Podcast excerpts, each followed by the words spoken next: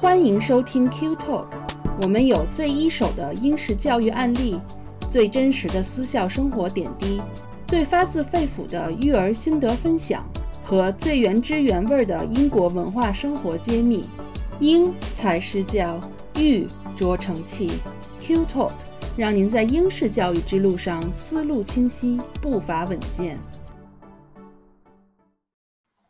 家好，欢迎来到 Q Talk 教育小声说，我是安琪。大家好，我是小峰。啊，放暑假了，我想由衷的问小峰一句：你现在还好吗？太有默契了。呃，大家都知道暑假是最费妈的，只能说 so far so good，还活着。因为这个疫情的原因嘛，我们在英国，你在新加坡。就现在都不能到处乱转去，对，然后也不像咱们现在国有这种大好河山呀，到处都可以去玩儿。对，其实英国也还好，英国也有很多可以去的，你们自驾就可以去很多就风景迥然不同的地方，而且可以深度游啊，各种游啊。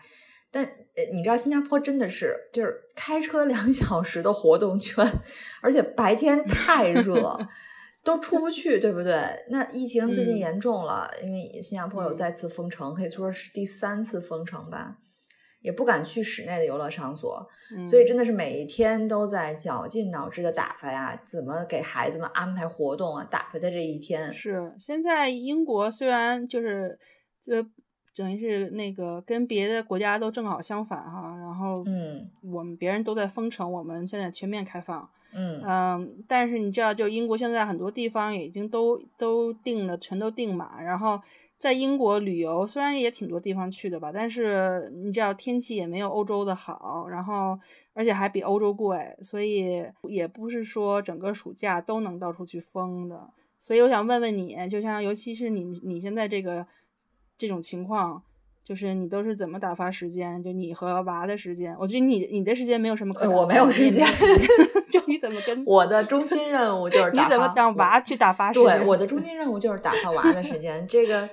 就是就是去书店买书，然后回来灌书吧，就是最简单的方法，看书，大人小孩一块看。人不说要要激娃，先要自激吗？就先要把自己给激起来。所以我最近就买了不少这个自激和鸡娃的书。呃，就是说看书哈，就因为咱们就你也知道，就是英国小朋友都是看很多很多书的嘛，因为他们也没什么作业，每天读书是必须的嘛。然后四五岁开始，每天就开始背书，背一本一两本书回家了。嗯，然后呢，那个低龄段的话，就是还父母也都会引导他们，会就是读书，陪着他们一起读。国内的话，就是我不知道现在的情况哈，我也不太清楚你的情况，一会儿你可以跟我说一下你的情况。嗯，就我先说一下我。我小时候就是真的是看了不少书，然后就是虽然我想想，因为因为那个时候父母都双职工嘛，然后那时候也不是说就是一定说有一个人要陪在孩子身边，就是咱们都自己挂一个钥匙，自己在家待着，没错，嗯，放学以后，所以就是写完作业以后，然后等到父母回来或者是放假的时候。那个大把的时间，所以我记得我好像就是想尽各种方法自己娱乐，什么画画啊、做手工啊，各种的、各种的耍，然后还看了好多好多书。嗯，然后我爸因为当时他就是有那个国家图书馆的借书证，然后自己倍儿骄傲，然后就给我借了好多好多书，然后还说还还要求我每次都读完以后要把书名和。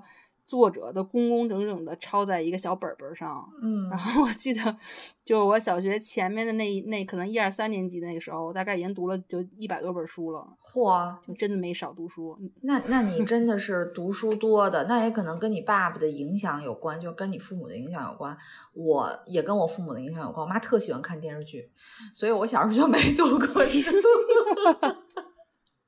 所以我小时候完整读下来的书，应该就是语文课本儿。就是你知道语文课本有很多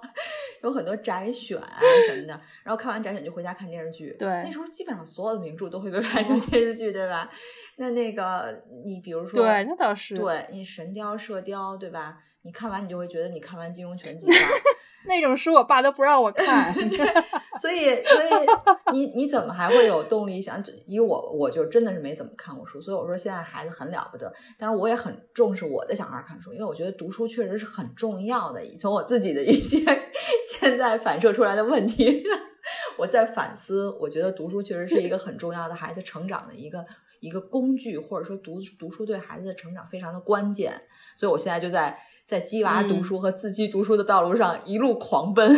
还还来得及，还来得及。得及。那上次咱们当时做那个 Build House Helen 的那个讲座的时候，他不是特地也强调过读书的重要性吗？他就说，其实你激发孩子的兴趣，让他们自己有兴趣去读他们想要读的书，你会发现后来在社会上面一些比较成功的人士，各个领域比较成功的人士，其实都是非常爱读书的人，就他们都没少没少看过书。对，所以就趁着这个暑假，咱们也聊聊孩子们的呃，都读都看哪些书吧，就是给大家推荐一些读书单。嗯，咱们要不然就是推荐按照各个年龄层，然后呃，大概推荐一些就咱们自己印象比较深的，然后还有咱们自己孩子比较喜欢的书。嗯，那如果这一期一下子讲完，我觉得讲到奥运结束也讲不完，太多了。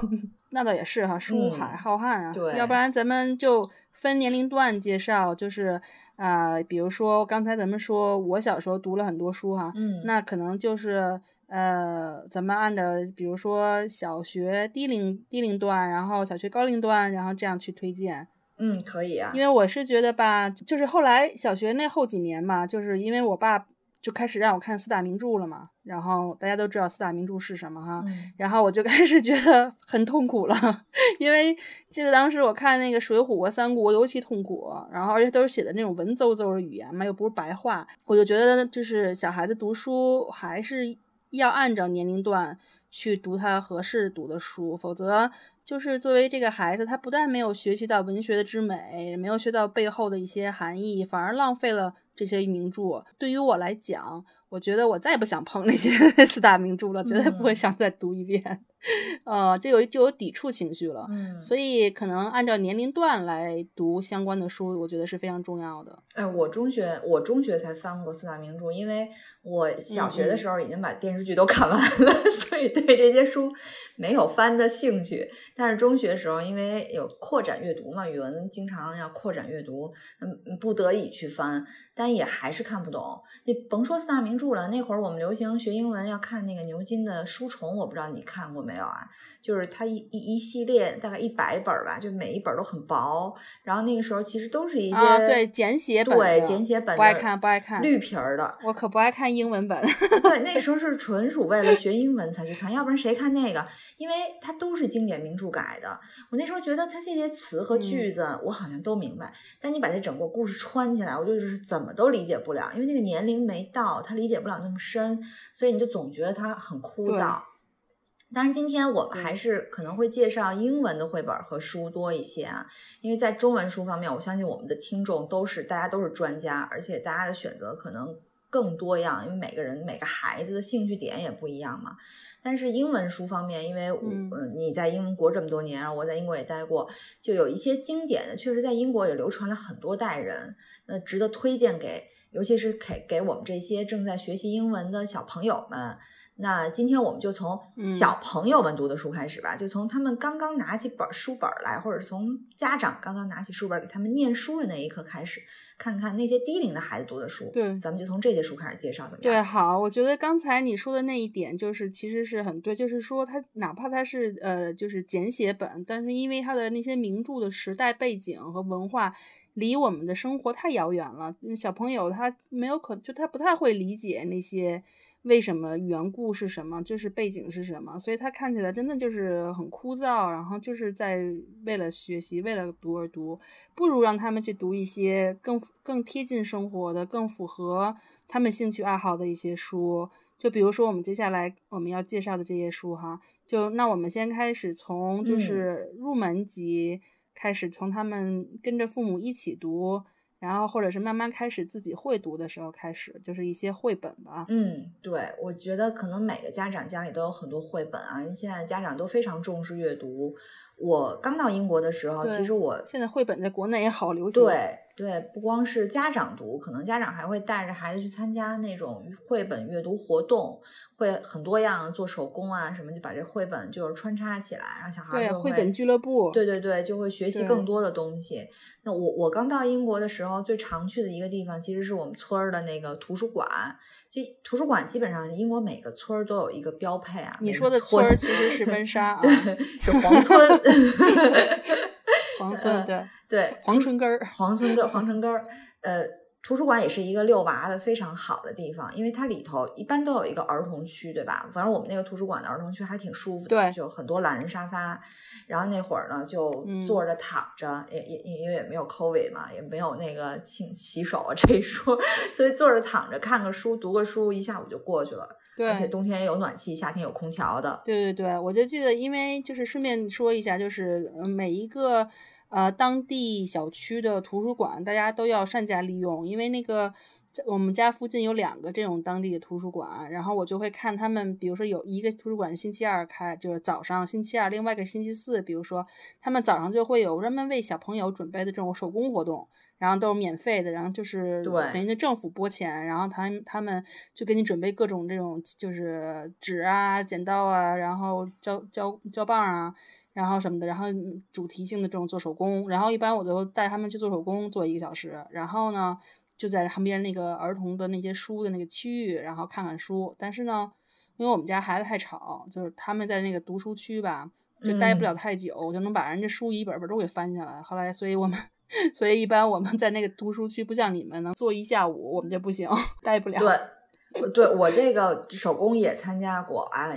就是那个时候，当时只有一个的时候，因为我女儿刚到英国，她也需要适应那个社区环境嘛所以参加这些活动对她的那个语言发展是挺好的。嗯所以那个时候我就接触了很多的英文绘本，因为我要给她读英文，我希望她能多听。虽然我的英文不纯，但至少她那个环境有一个英文环境，在家的时候，这样她可能适应的会更快。嗯那我开始给她读，后来等到她学校里头学了读书之后，她慢慢去图书馆去自己挑自己喜欢书，自己开始试着读。所以我印象最深的绘本，其实就是我一开始给他读的那一批。嗯，然后后来我一查，那几个绘本还真的都是英国最有名的几个绘本作家写的。嗯，所以我们要不然就从作家入手，然后去推荐一些绘本，你觉得呢？行，估计你肯定首先要跑不了那个 Gruffalo 吧？呃，对，让你猜着了，因为这是我当时在图书馆 看的最多的，而且也是我自己最喜欢的。然后嗯后来正好呢，就是镇上我们那个剧场还演了这样又变我成镇了去看。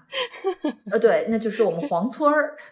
还是说黄村儿比较亲切一点啊？黄村剧场演的那个儿童剧，呃，很嗯短，大概上下半场也就一个小时，小孩儿也坐得住。我带对对对他还去看了，所以我对那本书的印象就特别的深。嗯，这个剧我当时我妈来的时候，我和我妈还带着我们家老大也去过伦敦的这个这个儿童剧，看了特别好。啊，那那应该是一个孩子挺喜欢的吧？对对对对我们当时也挺喜欢的，因为我们国内应该是翻译成叫《咕噜牛》啊，就是国内其实也有中文的一本儿，嗯，真难为这全翻译全世界好。像。对，这咕噜牛其实还挺形象的，你不觉得吗？你看它那个 形象，就是有点像像一个牛，同时还有就是它发出来的声音，感觉就是应该是咕噜咕噜的那种。而且就跟 Gruffalo 很像。对对对。后来我一查，这个这个 Gruffalo 的这个作者，他叫叫朱丽叶多纳森吧，要是翻朱丽叶多纳森。后来我一查，这个作者还挺了不起因为图书馆就发现很多很多他的书。可能英国的女作家当中，大家觉得 J.K. Rowling 应该是版税最高的，但其实，在 J.K. Rowling 最早出书的那几年，她不是版税最高，相反是朱丽叶她是版税最高的。直到现在，那个 Harry Potter 在全世界风靡了这么久，朱丽叶她的版税也能排到全应该是全英的第四名，所以是非常厉害的。就光靠写童书啊，就能把版税搞到这样。因为第一名是 J.K. Rowling，你知道第二名是谁吗？第二名是那个是那个做饭的那个 Jimmy Oliver，哦，他写菜谱，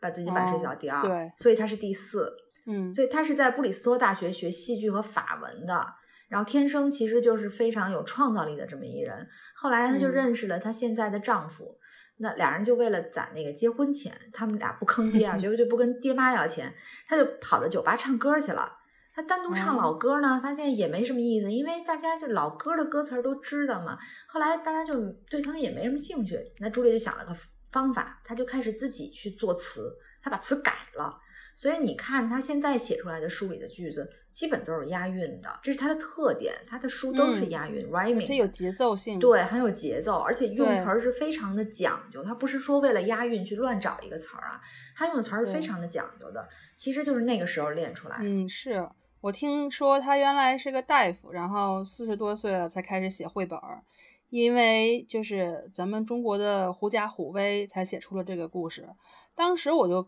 给我就给娃读这 Grafflo 的，说这不是抄我们的狐假虎威吗？然后就果然是，然后 然后但是说说到这儿哈，我觉得这真的挺是我的算算是精神偶像吧，因为因为我就是。前段时间也尝试写绘本的故事，真的是写故事太难了。就是你要要故事的情节结构，然后要吸引人，语言又要精炼，又要就是能打动小朋友，就不同年龄层。然后呢，你的那个画又要有，就是总之就是很多很多很复杂的东西。我觉得出一本这种经典的绘本这种故事书太难了。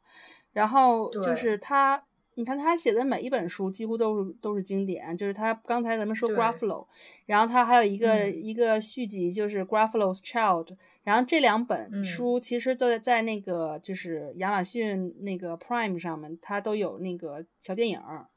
然后就是我们家娃也是翻来覆去，当时看都看烂了，然后还有 Room on the Broom。还有就是 the snail and the whale，其实你看它都是在押韵的嘛，就是都在都在合辙押韵。对，然后那个呃，刚才我说的 room on the broom 也有小电影，然后嗯，a squash and squeeze，你看它都是这个押韵，然后有节奏的。然后 smartest giant in town，然后还有一个叫 Tiddler，Tiddler 就是写一条小鱼，一天到晚的就是说不知道是说谎还是还是。还是真实发生的情况，就每天上学都迟到的那种，然后就是特别特别多。然后我家娃因为特别喜欢 Gruffalo 嘛，我就我就因为我自己因为就是画画嘛，所以我也特别喜欢那个书里的插画，所以我就搜他的名字，然后把他相关的所有的书都买齐了。然后其实还有刚才除了刚才说的那几本，然后还有就是说有一本叫 Monkey Puzzle。嗯，好像是在，好像是这个欧欧洲的那个小语种版叫 Where's My Mommy，就类似就是就是如果翻译成英文的话，但是它这个故事其实故事情节又是抄我们的，就是小蝌蚪找妈妈，基本上就是这个小小猴子找不着自己的妈妈，这一这样就是非常雷同的一个故事，但是写的非常有意思。然后呢，还有一个很有名叫 Stickman，就是一个木棍人儿。嗯，然后它整个就是它所有的故事，它每一本故事书里面每一页的文字都特别的有有韵律，就是好像在唱歌，好像在在就是有一个节奏感给小朋友，所以其实特别的朗朗上口。然后还有一本叫《Highway Rat》，就是讲一个嗯在公路高速公路上打劫的老鼠。然后还有一个有一本叫《Super Worm》，就是特别特别那个长的，然后善于帮助人的一个蚯蚓。还有一个 Tabby Matat，啊，还有一个是 Zog。然后另外就是这些都是文字比较少一些的，还有一本稍微字稍微多一点，有点过渡过渡性质的吧，叫《The Dinosaur's Diary》，因为我们家当时 Alfie 特别喜欢恐龙嘛。所以呢，我就给他买了，但是等等了很多年以后，才他才就是自己能读。就是这个，就是讲了一个恐恐龙妈妈，就是多次想孵化自己的蛋未果，然后就穿越到了现在社现现代社会，然后在一个农场里，然后生了十三个宝宝的一个历险故事。所以我觉得，就这些这些故事吧，其实都非常适合四到五岁。五到六岁这个这个期间，然后就是父母陪孩子一起读，然后孩子也可以慢慢尝试自己读一些里面的字句的，就是非常的非常的好记，而且他可能有的时候他不会读，但他能背下来。对，因为他太就是像你说的朗朗上口，像歌儿一样。尤其是那个 Gruffalo 一开始那个小老鼠怎么走进森林里啊，然后那个森林怎么样一些描述，可能他们因为。我们作为这个我个人作为中文这个母语，可能我对英文的敏感度没那么高。但是我想，我我记得我女儿当时就敏感度很高，所以你可能有的时候你你读完这一句话，把最后那个词儿给它漏掉，因为读了很多遍嘛，它就会接上来。对，这就是你每天在读，每天在读，他心心里头有一个慢慢的一个吸收的过程，然后他就记住了，脑子里就记下来了。对，还有包括你刚才说那个 Stickman 也是有电影的，对，Stickman 后来也拍了，就是嗯，像我们后来经常因为带着孩子在那个英国，在英国遛娃，不是经常要去在林子里来回就是就是溜达嘛，散步所谓的。那 个我们一般就是在林子里，因为怕孩子比较无聊嘛，经常都会就是念 Gruffalo 的那那些，就是比如说是找找一找那个猫头鹰在哪里啊，然后看看蛇在哪里啊，会不会有。会不会就是 Gruffalo 在哪里啊？就是就是孩子们就会在各个地方去找，然后他们就会他他会跟着你一起背那个那个句子，就是他记得非常清楚。对我我也想起来，你提醒我，就是我女儿当时在幼儿园的时候，他们搞过一次活动，就是去森林里头探险。呃，当时他们的探险项目就是要找到 Gruffalo 的肚脐眼儿。就是拿了一团白棉花作为 Gruffalo 的肚脐眼藏在一个地方，就像我们的 Treasure Hunt 一样啊，呃，那个寻宝活动一样。然后老师带着大家一条一条线索去找，然后最到最后找到这个白棉花，就是 Gruffalo 的肚脐眼儿。然后在找的过程当中呢，老师还是会有有目的的去重复这些故事里的情节啊，就这几个小动物啊，然后大家就还蛮挺享受那个上午的。就也不说学到什么东西，但是确实在这个森林的寻宝过程当中，又把这故事重温了一遍，然后呢，相当于把这些词有的也跟着老师再说一遍，就蛮有意思的。他的这个语言吧，就是就是都是特别的诙谐，然后。而且特别能够抓住儿童的注意力和兴趣点，然后他用了很多的形容词和象和象声词，然后比就是拟声词，所以我觉得他一定是对儿童的心理就是研究的非常透透彻，才能写出这样的就是有意思的故事。对，其实有的时候可能我们读英文绘本也会有一些局限，毕竟可能我们的发音又不是那么的纯。但是如果你想象一下，如果是真的一个一个英国的就英语母语的人。用着标准的这个英音去读这个绘本，其实蛮享受的一个过程，对吧？嗯，对。而且我觉得童书写的好的，确实像你说，为什么你觉得写书那么难？因为童书写的好的人，必须要对儿童心理特别的清楚，他知道他下一页翻到孩子们翻到下一页想看到什么，他才会去写出来。孩子一下子那个心理就会被感知到，那个孩子才会继续往下看，才会被这个书吸引到。但是同时我们也知道，一本绘本它除了语言好之外，插画质量也是非常重要的一个考量因素，对吧？所以这里我们就不得不提他的搭档 Alex，因为他的画太有特点了。你随便到图书馆，其实你不看那个作者的名字，你只要一看到那个画，你就知道这个肯定是朱丽叶写的，这个画肯定是 Alex 画的，对吧？对对。安琪，你对插画肯定最有发言权了。就是也不能说我最有发言权吧，就是说，因为我的的确是特别，因为我自己喜欢画画，然后我也喜欢就是收集特别，我其实我会我给我自己自己买了很多绘本，是不让孩子碰的，就是因为那些绘本的那个插画师是特别好的插画师。所以我觉得他们现在年龄太小了，他们看他们可能欣赏不了绘本的内容，所以我怕他们把我的绘本毁了，所以我不让他们碰。但是那些绘本都是我珍藏的，绘本的那个插画，它其实对文章的文字和故事的情节，它其实有一个特别好的就是呃引导和就是和衬托的一个作用，然后包括它的构图啊什么的都会对文字有影响，所以。就是插画确实是对这这个整个这本书的质量，其实就是占了很大的一个作用吧。就是比如说现在我们看 Graffalo，其实你就是你你一想到 Graffalo，你就会想到这个这个角色的那个形象嘛。对对对，然后可能就是每一个小小角色那个形形象都栩栩如生的，然后你才可能会想到那个故事情节。然后这个他御用的这个就朱丽叶御用的插画家嘛，叫 Alex s h a f f e r 然后呢，他是一九五七年对出生在德国汉堡，然后二十几岁的时候就移居到英国了，然后毕业于巴斯艺术专科学校。然后他其实就是长期为英国、德国、荷兰等地的这些儿童作家呃编配插图。然后我也知道他自己其实也写一些简单的小故事书，然后在业内也就特别有享有盛誉。就是他现在就定居伦敦。其实我挺喜欢他的，因为我刚才说了，就是因为喜欢他，然后我就是买了好多就是 Julia Donaldson 的书，但是后来又买了一些不是 Julia Donaldson，就他就是因为他画的，然后有一些那种小的那种翻翻书啊，就是他可以就是有一有一页，然后可以掀起来一部分，然后看下面的那种，就是特别适合低龄小朋友看，然后。呃，我觉得就是你说朱莉·当纳森的成功，他可能有一半儿，我觉得都是这个插画家的这个功劳吧。对他把这个整个书给弄活了。如果我们单看这个故事，你把这个故事的文字堆在一起的话，你可能对你的冲击力没有那么大。就这一本书，尤其是 Gruffalo 那个形象，Gruffalo 那形象其实并不可怕，它不是一个特别可怕的那个 monster，它是一个很可爱的一个萌萌的一个形象。所以就是当 Gruffalo 就是变成那种木木偶剧的人啊，或者是在一些有一些 Gruffalo 的那些呃展览馆也好，或者是有一些游乐场有一些 Gruffalo 的主题公园，他们那些人穿着 Gruffalo 服装，就是特别可爱的一个形象。这个都是 Alex 的功劳，是他把这个 Gruffalo 相相当于给变活了。其实朱莉也也搭档过其他的一些插画家。然后每个插画家其实都有他自己的特点，但是我其实记不出来他们的名字。比如说，我其实以前很喜欢的一本书，也是朱列的书，呃，就是五个小纸人的故事，就是他其实是朱列的奶奶讲给他的姥姥讲给他的妈妈的。朱莉把这个故事写下来了，就是他的姥姥捡了五个小纸人，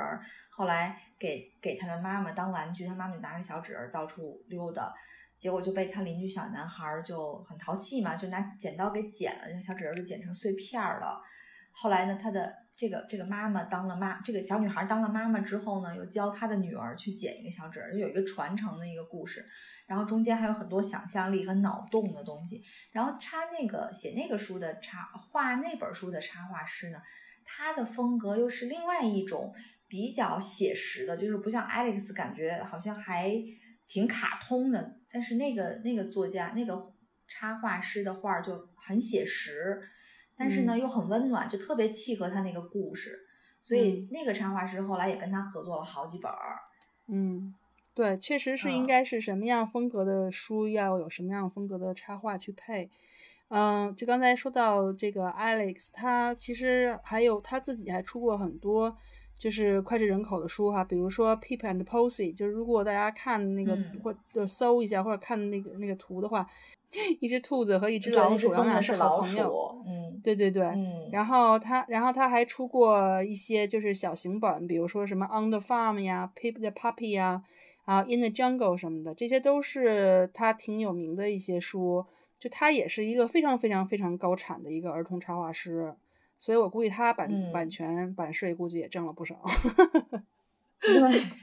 你看，说到朱丽叶的书，咱们都觉得很熟悉，因为基本上每个孩子小时候床头可能都离不开这些书。你刚才说到那个《Room on the Broom》，也是我在就我女儿当时很喜欢的一本书，就是这个巫师的这个扫帚上没有地儿了嘛，一个一个小动物上去坐，然后巫师掉下来的话他们就变成了一个大 monster 去吓那个应该是火龙，还是把那火龙吓走了。呃，对，后来巫师又做回来了。我觉得那个故事特别的有意思，就是真的是抓住小孩的那个心理，小孩看完以后哈哈大笑。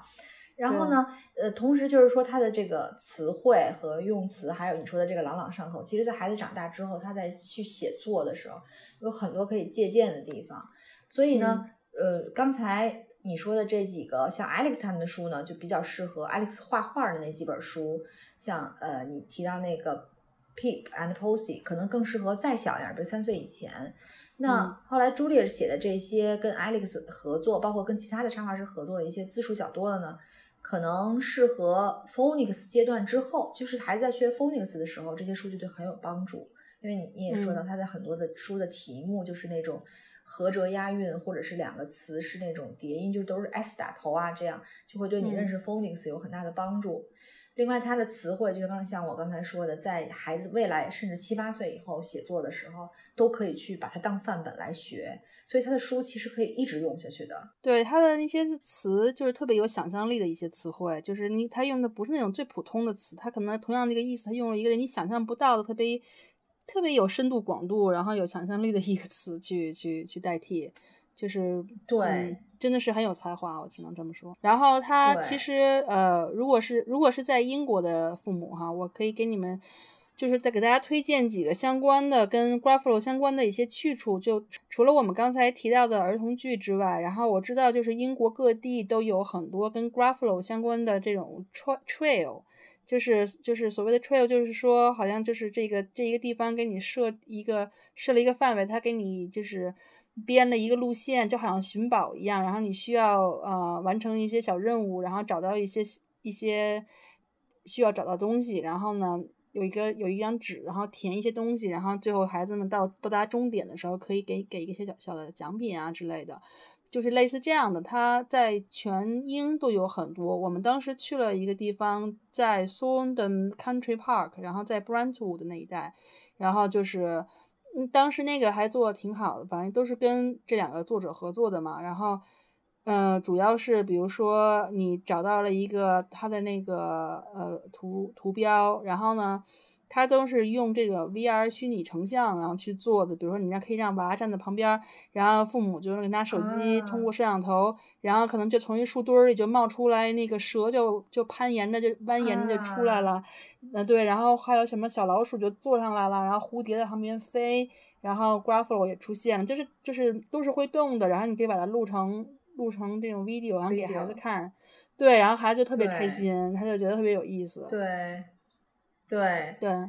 然后这个我记得这个地方当时它还有一些就是就是可以攀爬的一些娱娱乐设施啊，然后还有一个地方你可以做手工的，比如说帮你就是做一些瓜芙楼的小旗子呀什么的，就都反正都都挺多。呃，挺多项目的，然后我就就这种 trail 的话，他们一般我因为我们是复活节的时候去的，然后他们一般像万圣节呀，然后呃那个就是圣诞节的时候都会有类似这种主题寻宝活动，所以还挺有意思。然后另外有一个也相很类似的那个 Stickman，Stickman 它其实也有这样的一个寻宝的一个一个活动，所以。感兴趣的，就是在这个年龄阶段的父母们，我觉得他可以去给娃找一找，然后看看家里附近什么地方可以去。嗯，然后还有一个地方，我刚才说到，就是嗯，可能在就是东东部或者反正在英国，应该大家都会知道有一个主题公园叫 Chessington，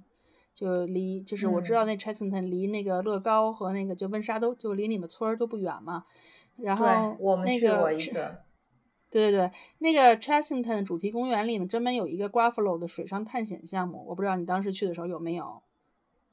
呃，我们当时去的时候没有，但只有一个小剧场。小剧场呢，就是他定点的那个 Gruffalo 工作人员会穿着 Gruffalo 的衣服出来跟大家拍照。哦，那看来我们去了以后更新了，有升级了，就是。嗯，就是你一家人可以坐在那个小船上，然后那小船就在水里飘，它是一个室内的哈，等于就是等于是你从等于是水那个船就会钻过一过一个一个的洞这样，然后在室内就会有不同的不同的，就是你左边右边上面下面都会有出现不同的这个 Graffalo 故事情节里面的的这种各种角色，然后呢还配上声光电呐、喷雾啊，然后音就音乐灯光什么的，反正就是娃是。就是瞪大眼睛，目不暇接，然后觉得眼睛都都不够用了。我觉得他们后来因为你每就是那小老鼠，对对对，因为你根本就是因为他也不不用花钱嘛，你进去就不用再花钱了，所以他们就一口气儿做了三次，还要还要，就一下做了三次。对，然后就如果如果你们是住在 Chessington 的那个酒店里的话，晚上他们一般不都是会给有一个时间段，比如说六点到八点。然后他们是给一般给孩子安排一个跳舞的时间嘛，然后呢，然后会每天都会有那个卡通人物来跟他孩子们照相，就排队照相，然后就会有 Gruffalo 过来给你拍拍照，然后反正我就觉得那种特别小的娃就会一脸惊恐，就 因为特别的对，就觉得还挺大的，但是一般像像四五岁五六岁的娃就会特别开心，然后抱着那 Gruffalo 的肚子，然后跟他照，挺有意思。对你，你说到这个惊恐，我想起来，当时我们图书馆也办了一次，就是把 Gruffalo 找了一个工作人员，穿着 Gruffalo 的衣服来跟大家见面。但是那次上午的活动基本上都是小小孩，全场哭了有一半的孩子，就因为那个 Gruffalo 它非常大，我们家当时我我们家老二也去了，我们家老二在我怀里就一直在哭，因为其他的小朋友都是大一点的，都去拍照啊什么的。然后我要抱着老二去跟他拍照的时候，他就非常抗拒害怕，因为那 Gruffalo 真的是那个眼睛当时是黄的，然后那眼青面獠牙，就感觉就是那个，我是觉得蛮可爱的。但是作为他们可能刚刚接触这么突然，在书上是可以的，突然一个大人物立在他前头，他就会觉得有点惊恐，所以那天对他就不是很愉快。但是我是家长是很开心的。对，就别说 Gruffalo 了，圣诞老人坐在他们眼前，小小孩子都会很都是很惊恐的，都都会害怕。太大了，对 对对。对。然后突然童话这种东西出现在眼前，有点接受不了。对，但是所以但是完全不影响说这本书是一个太经典的书，就是不管在全世界各个角落，好像是被翻译成多少四十种语言还是多少种语言。就是很多很多国家都在流传这个故事，特别的特别的厉害。就是这个 IP 不亚于 Harry Potter，真的是。而且它的其实的系列，那系列丛书，刚才我们提到的那一些，都都是非常好的一些作品，所以也非常推荐大家去看。嗯，对，我觉得咱今天一下子聊聊太开心，聊嗨了。然后，对，要不然我们先 今天先介绍到这里。然后，因为它。就是他的书，然后真的是很有意思，然后又很多，所以我们可能下一次再继续再去介绍一些其他的呃适合这个年龄阶段的呃书和绘本。可以啊，没问题啊。嗯，那我们要剧透吗？别了，大家敬请期待吧，好吧。好，那我们下期再见。好嘞，那我们下期再见，大家再见，拜拜，拜拜。Q Talk 是由英国 QED 教育集团主办的。讨论英国教育与文化生活的一档播客节目，希望我们的节目对你会有一些些帮助。更多英式教育访谈、讲座、干货，请在微信公众号平台、微信视频号、小红书、哔哩哔哩和 YouTube 上搜索 QED 教育。麻烦您点击订阅、分享我们的频道，或者给我们留言。您的举手之劳就是对我们的最大鼓励。祝愿每个学子。都可以在国际舞台上发挥出自己的最大潜能。